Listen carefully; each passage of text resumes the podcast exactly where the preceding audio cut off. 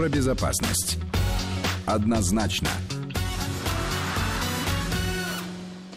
14.35 в Москве. У микрофона Наталья Мамедова. Мы говорим, конечно, как всегда, о безопасности дорожного движения, но тема у нас сегодня особенности, проблемы и развития рынка арендованного транспорта. Мы поговорим о каршеринге.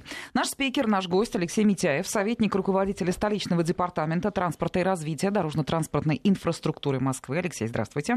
Добрый день, спасибо, что Вы пригласили. Знаете, у меня, у меня к вам такой первый вопрос, только честно. Вы сами каршерингом пользуетесь? Это очень интересный вопрос, и мне кажется, правильный. Я э, в этом году э, продал автомобиль в начале этого года, в январе. О, то есть вы кардинально пересели на да, каршеринг. и э, вот занимаюсь каршерингом уже несколько лет, и в этом году у меня как раз эксперимент. Я только перемещаюсь на каршеринге и общественном транспорте. Я веду э, подсчет расходов, которые в этом происходят, соответственно, и сам смотрю, как это все происходит. Что интересно, что у меня есть ребенок, и я вожу его в садик, соответственно, вопросы в каршеринге, которые часто возникают, сложности с перевозкой детей, детские кресла, они мне знакомы, так сказать, с первых рук. Мы еще об этом сегодня поговорим. Давайте в целом, да. А, вот смотрите, в крупных городах, ну, Москва лидер, конечно, развивается краткосрочная аренда автомобилей, каршеринг, слово запомнили, уже и ругаем, и ширится круг э, тех, кто любит каршеринг, и спорим. Вот, ну, здесь много интересного. Насколько э, компании, которые дают автомобиль на прокат, заботит вопрос безопасности? Цикл нашей программ задуман именно о том, мы говорим о безопасности дорожного движения, каршеринг каршеринговые машины, их ни с кем не спутаешь, они ярко окрашены, они стали заметной частью общего дорожного движения. Что у них происходит с безопасностью? Ну, например, давайте конкретные вопросы. Если водитель в состоянии алкогольного опьянения, которое никак не видно, берет машину в аренду, как? Как его остановить? Каршеринговая машина попадает ему в руки. Да, ну давайте, наверное, вот с чего начнем. Москва действительно там, один из мировых лидеров, на самом деле, фактически мы занимаем первое место в мире. У нас 24 тысячи автомобилей. Да, у нас первое место? Да, у нас Не первое знала. место в мире. Мы в этом году вышли на первое место в мире, мы обогнали Токио, сейчас мы мировой лидер по развитию каршеринга.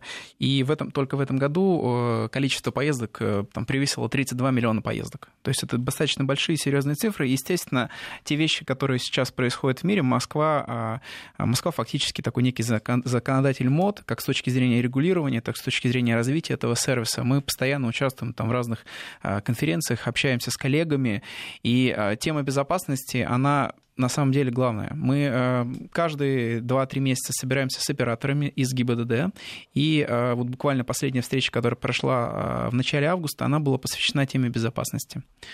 Что тема, тема безопасности, она владеет, она волнует на самом деле всех участников, и, и ГИБДД, и жителей, и нас, и операторов. У каждого там есть свои проблемные вещи. Там операторы, естественно, в связи с количеством аварий, некоторым они несут и материальные потери. Мы видим и жалобы со стороны пользователей из ГИБДД, поэтому тема безопасности, она на самом деле сейчас номер один у нас, и, собственно, мы разработали по каждому из направлений, по каждому из направлений, собственно, план действий, который мы вместе реализуем.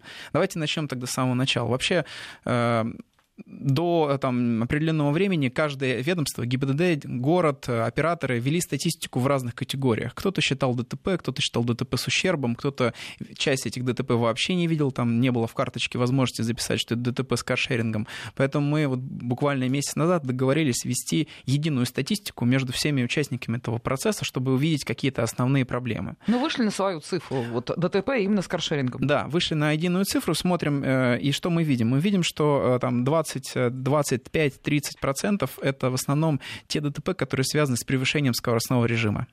Люди берут машину, не соблюдают скоростной режим, соответственно, в связи с этим возникают разные дорожно-транспортные происшествия. Под это дело, под эту, это, наверное, проблема номер один, мы разработали э, вместе с операторами систему, которая позволяет нам таких водителей э, выявлять и отключать их от системы. Что, собственно, мы делаем? Мы делаем несколько вещей. Первое. На первом этапе мы э, анализируем. У нас в силу того, что каршеринг вид транспорта современный, новый, все автоматизировано, все находится в цифровой системе. Операторы ведут свою статистику, и город видит все поездки. Мы видим скорости, мы видим точки начала и конца поездок. Это городской стандарт, соответственно, мы эти данные анализируем. На первом этапе мы э, выявили те, тех людей, которые периодически, постоянно превышают скорость.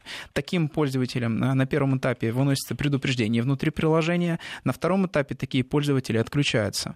Вот взять крупных операторов, мы с начала этого эксперимента, мы этот эксперимент проводим последние два месяца, мы отключили уже 4000 человек. То есть цифры, которые есть, они, в принципе, говорят э, сами за себя.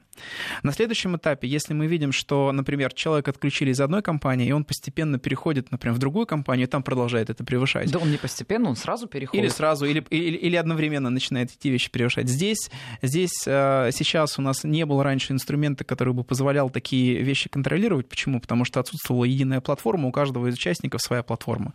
У операторов, у города, у ГИБДД. И в соответствии с, там, с последним поручением э, Госсовета, которое было, э, которое было это летом, этим летом, соответственно, ГИБДД дано поручение разработать единую базу данных к 1 февраля, в рамках которой мы такие вещи можем отслеживать, и операторы могут делать запросы на проверку, в том числе как действия э, водительского удостоверения, так и, собственно, такого рода выявления постоянных систематических нарушений. Вот это я поняла, что и действительно технически, как вы это делаете, тоже поняла. Mm-hmm. Как вы вот таких вот нарушителей со стажем. А, а вот по поводу алкоголя, я этот вопрос уже задавала. Действительно, если вот он водитель в состоянии алкогольного опьянения, ну, нету рычагов у каршеринговой компании его остановить. Она не видит э, степени его опьянения. Вообще. Ну, а какие есть рычаги остановить его сесть в свой автомобиль, например, если он тоже выпил и решил сесть в свой автомобиль ну, это не зона ответственности каршеринговой компании. Я Почему понимаю, что вы считаете? пытаетесь отвести э, критику. Нет, от, ну... нет, мы не пытаемся отвести, просто мы к этой истории, ну, подходим как бы с, с определенным, ну, смотрим на те вещи, которые ну, технически, э, процедурно, административно можно сделать. Вот э, как, какого рода есть предложения. Мы, наверное, уже год рассматриваем разные идеи относительно алкотестеров, там uh-huh. разные пользователи предлагали эти вещи, но сейчас на рынке нет решения, которое было бы сертифицировано, одобрено ГИБДД, которое можно было бы применить. Мы ну, посмотрели, наверное, там 5-6 разных решений, которые есть. У них у всех есть какая-то погрешность. да? Да, Алексей, тогда работает. скажите, вот вы уже говорите, что налажено достаточно серьезно наложена э, статистика, сбор данных по ДТП и так далее. Вы хотя бы цифру видите, что на каршеринговой машине есть люди в состоянии алкогольного опьянения? Вы хотя бы их видите потом, таких водителей? Или данных все равно нет?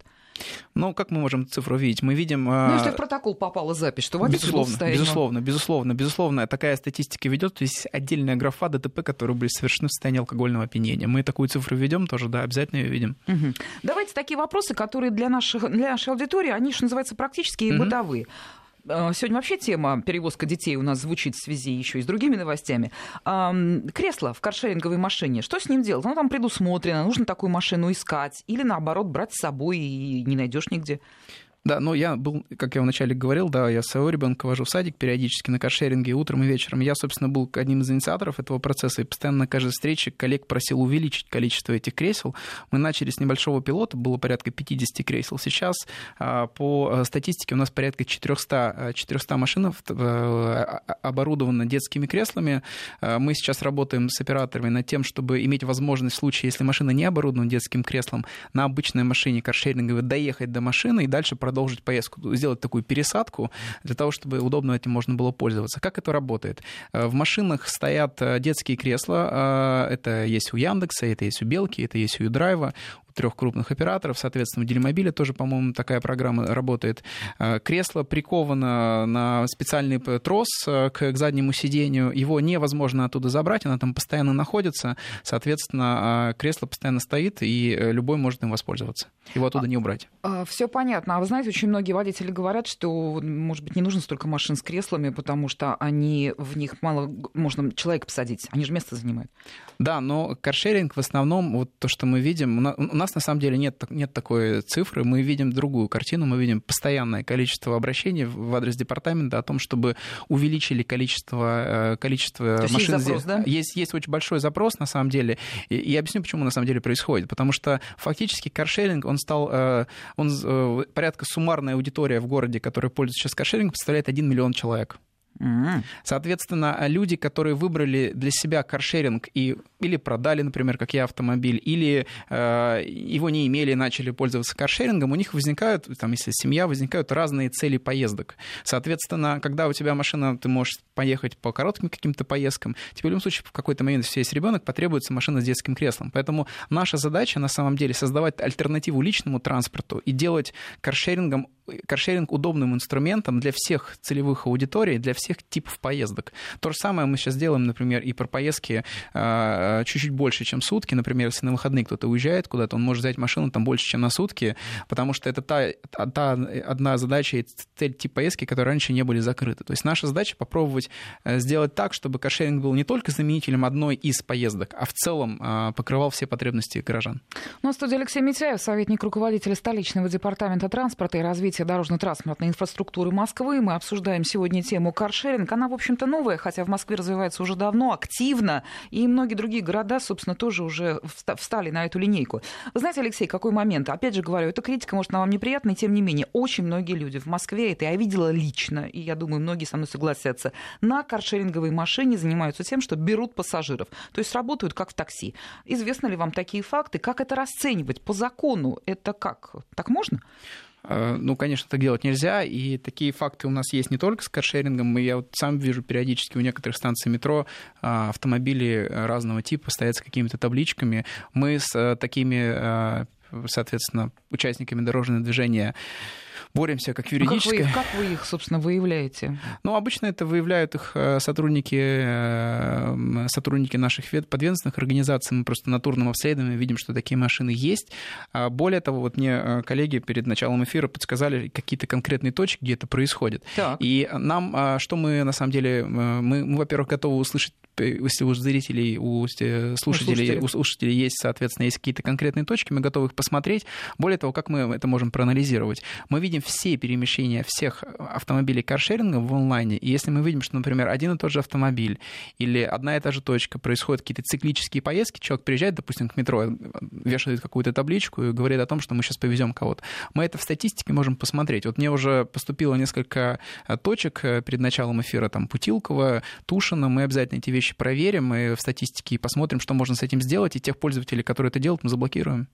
А, наши слушатели, конечно, задают э, много вопросов. А, вот, например, Дмитрий Стула, ему интересно, кто моет, кто заправляет автомобили, какова практика? А, моют, заправляют автомобили операторы каршеринга. Они это делают или самостоятельно, или какими-то их сервисными компаниями. В основном это всегда происходит оператором каршеринга. Тут даже вопрос, когда идет зимняя дорога, а, вот все средства по очистке машины от снега, стекла, все это есть в машине каршеринга? Или он должен быть чистым на стоянке? Как это все устроено? У нас очень высокие стандарты качества а, чистоты автомобиля. Мы их периодически проверяем, и у каждого оператора в среднем машину моют три раза в неделю, в зависимости от сезона. Более того, современные автомобили, они оснащены электрическими датчиками, которые показывают уровень омывайки, э, света и лампочек, каких-то вещей. Мы можем удаленно, операторы каршеринга это делают, не удаленно отслеживают и уровень топлива, и с определенным там работают разные цифровые решения, которые определяют, в какой момент потенциально где-то может кончиться что-то, чтобы заранее эту машину заправить, почистить или помыть. Алексей, вот это даже не вопрос от слушателя, а предложение. Москвичи пишут, нужен грузовой каршеринг а он уже есть. У нас э, в комп... у оператора Яндекс Драйв есть и грузовые фургоны, которые можно взять там на, на механической и на автоматической коробке, и можно взять э, такие небольшие микроавтобусы с возможностью провоза э, грузов тоже в том числе. Вопрос сложный, но все-таки мы не можем с вами без него обойтись, если не говорить о проблемах каршеринга. Парковка каршеринговых машин. Ну вот пишет из Москвы. Почему? На неоднократные жалобы со стороны жильцов разных домов, которым перекрывают выезд пользователей каршеринга, Яндекс Драйв здесь называют, Mm-hmm. Операторы не обращают внимания, отписываясь по почте. Давайте возьмем в целом. Каршеринговые машины бесплатно паркуются в городе Москве, вызывая раздражение водителей-частников. Это точно, потому что есть улицы, где нет места для машины, которая готова платить, полно каршеринговых автомобилей. Ну хорошо, но когда они мешают на территории двора, как вы реагируете? Как этот вопрос э, решает, э, решает компания? Давайте я на примере конкретного Давайте. случая, чтобы не совсем так вот в облаках это обсуждать. У нас был э, случай, например, в Таганском районе, где мы получили жалобу от муниципального муниципальных депутатов, от префектуры о том, что на Апрельной улице постоянно возникает постоянно большое скопление количества кошеринговых автомобилей. На самом деле, с одной стороны, это минус действительно, потому что жителям не припарковаться. С другой стороны, если бы там не было каршеринга, там было бы гораздо большее количество личных автомобилей, потому что по статистике, которую мы видим, каждый автомобиль каршеринга заменяет 9 личных автомобилей. То есть 9 поездок в день совершает автомобиль ну, каршеринга. Ну вот это исходя из того, что каршеринговый автомобиль практически не стоит на да, месте. Он не да, стоит. Он Их много, да, но он не стоит. Но представьте, если бы вместо этих, там, не знаю, 10 машин и 15 на этой улице стояло 90 там на, на бордюре или как-то еще. Это первое. Ну, я могу представить также и другую картину. Эти 90, как вы говорите, они заплатят за парковку?